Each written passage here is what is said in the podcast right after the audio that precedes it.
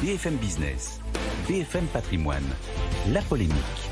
Nicolas Dose, bonjour. Coup de semonce dans le monde des crypto-actifs. L'américain FTX, deuxième plateforme d'échange de ses actifs numériques, s'est effondré vendredi. Qu'est-ce qui s'est passé? Cessation de paiement, plus de liquidité. Donc euh, Chapter 11, la loi américaine de protection euh, contre les faillites, c'est pas forcément encore une faillite le Chapter 11. C'est un peu comme les défaillances chez nous. Ça peut se terminer autrement qu'en liquidation. En tout cas, depuis jeudi, la page d'accueil de FTX indique qu'actuellement, il est incapable de traiter les retraits et qu'il déconseille fortement de faire des dépôts. Je crois que c'est très très clair hein, dans ces conditions-là. Donc euh, voilà, qu'est-ce qui se passe? Il y a quelques jours, c'est une star des cryptos valorisée 32 milliards euh, d'euros. Des révélations de presse font savoir qu'il y a eu quand même des investissements un peu hasardeux de la part euh, du fondateur de FTX. On a une lueur d'espoir quelques jours après, puisque Binance, le Hongkongais, leader absolu des échanges de crypto, dit ben, je le rachète côté chevalier blanc. Mais patatras, voilà que Binance renonce à racheter FTX. Du coup, il y a eu une sorte de bank run, un rush de l'ensemble des, clients de FTX qui voulaient récupérer leur mise. C'était tout simplement impossible. La liquidité n'était pas disponible. C'est un bon scénario bien classique de, euh, eh bien, de, défaut d'un acteur financier.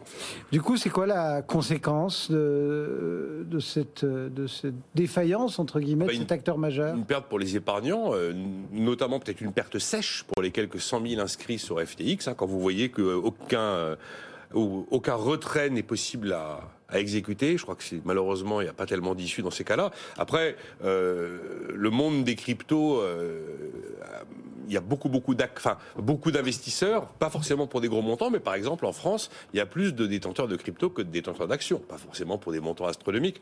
Après, deuxième conséquence, c'est bien, on a eu un fort recul de ces fameux crypto-actifs. Je les appelle plus crypto-actifs que crypto-monnaies. On a vu que ce fameux Bitcoin là a perdu 4000 dollars en l'espace d'une semaine. Il est un peu remonté ce matin. Pareil pour l'Ethereum qui doit être un peu au-delà de 1200 dollars. Je rappelle quand même que les records de ces de ces deux vedettes des crypto-actifs, c'était 67 000 dollars pour le Bitcoin et 4870 pour l'Ethereum. Bloomberg a sorti un chiffre considérant qu'en une semaine, il y avait 200 milliards de dollars de valeur qui avaient été perdus sur ce marché. Est-ce qu'il peut y avoir des dominos, un peu comme Lehman, un peu comme Enron Très franchement, à ce stade, on voit absolument pas le risque systémique qu'il peut y avoir derrière les crypto-monnaies. C'est un, un microcosme spéculatif qui est en train effectivement de, vaciller. Il n'y a absolument pas, si vous voulez, le, le caractère systémique qu'on pouvait avoir quand il s'agissait d'établissements financiers, notamment d'établissements bancaires.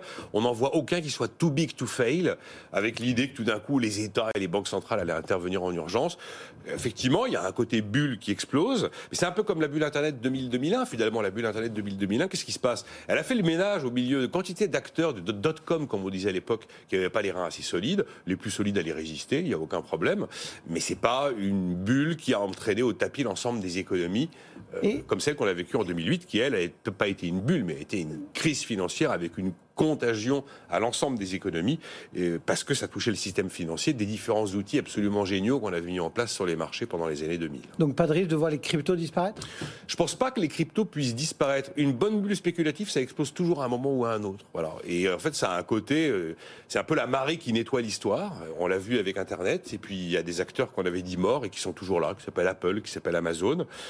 On a eu une bulle spéculative sur les chemins de fer au milieu du 19e siècle. Bah, il y a eu effectivement une bulle à ce moment-là mais c'est pas pour ça que le train est mort.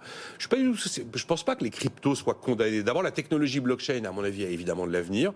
Objectivement, aujourd'hui, après les années de création monétaire, les bonnes devises traditionnelles, euh, dollars, euh, livres sterling, yens, euros, sont quand même un petit peu fragilisés. Alors, pas aujourd'hui, en 2022 ou 2023 ou 2024, mais qui vous dit, Cédric, quand, je sais pas, 2000, 2040, euh, on n'aura pas tendance à sécuriser son épargne ailleurs que dans une devise traditionnelle Qui nous dit qu'on n'aura pas effectivement à ce moment-là des bonnes monnaies privées mises en, concurrence, qui auront fait leurs preuves et qui auront acquis un statut de confiance que l'on accorde aujourd'hui aux, devises souveraines. Donc je ne condamne pas du tout, du tout les, crypto actifs, voire qu'ils deviennent des crypto-monnaies. Simplement, voilà, on vit un moment où euh, ah ben, il y a une purge qui s'opère et c'est un moment normal de l'économie. Surtout quand on parle d'un actif très spéculatif. Nicolas Dose pour la polémique du jour.